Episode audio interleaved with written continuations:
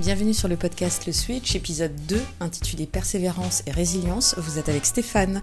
Dans ce podcast, nous allons parler des entrepreneurs, mais surtout de ce qui m'intéresse le plus, à savoir leurs histoires. Nous allons croiser des vies, des personnes qui challengent le statu quo, car derrière chaque entreprise, il y a un entrepreneur et avec lui une histoire que je vais vous présenter seul ou en interview avec certains d'entre eux.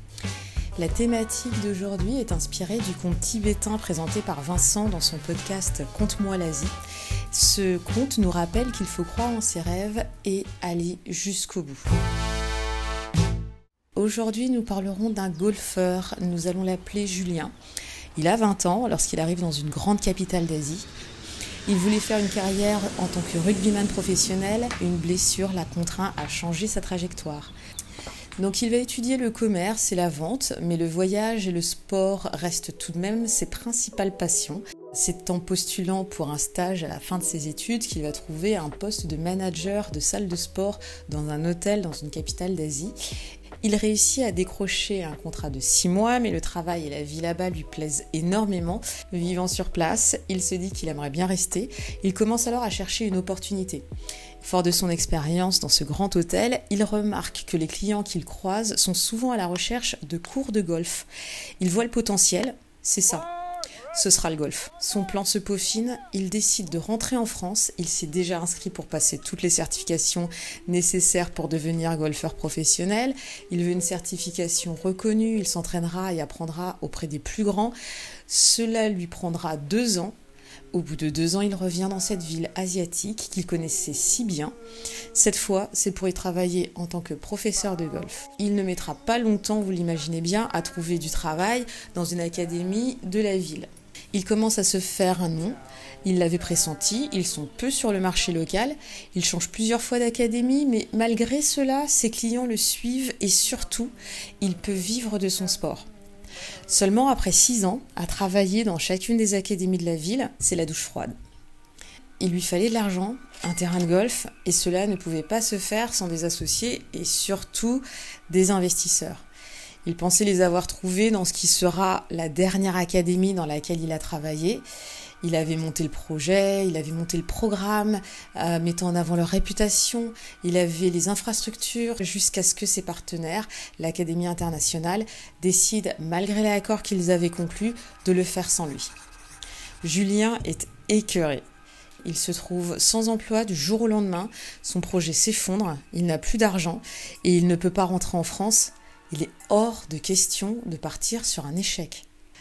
Il va donc travailler ses offres, réactive sa liste de clients pour continuer à donner des cours et préparer des brochures. Il se trouve un logo, mais comment et où ouvrir son académie?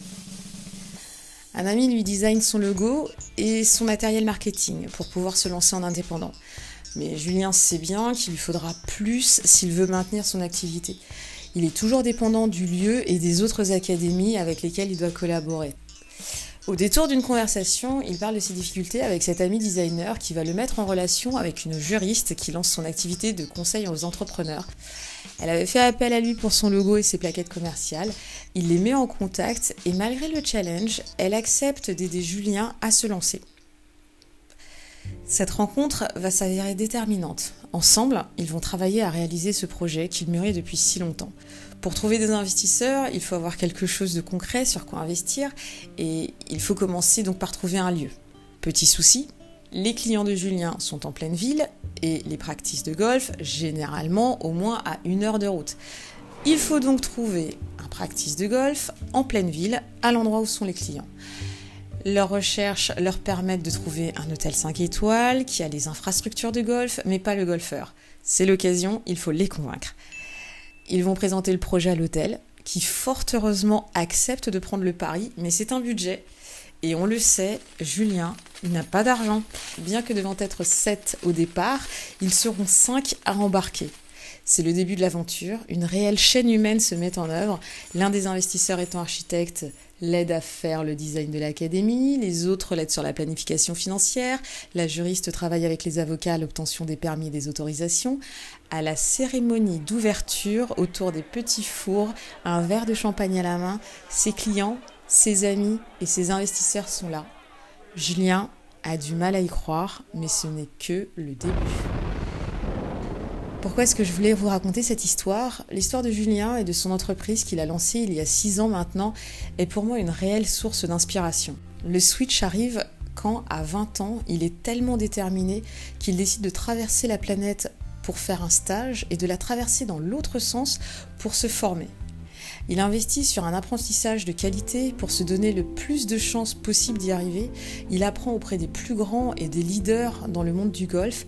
Sa détermination et sa capacité à croire en ses rêves et d'y aller jusqu'au bout sont les clés de ses réalisations d'entrepreneur. Derrière chaque entreprise, il y a un entrepreneur et avec lui une histoire. L'entrepreneuriat, c'est comme un voyage et comme le dit Gaël Crutzen, ta vie est un catalogue de voyages ose toutes les destinations. Merci de m'avoir écouté. C'était Stéphane dans le deuxième numéro du podcast Le Switch. À dans un mois sur la plateforme Catalyseur Média avec une nouvelle histoire d'entrepreneur.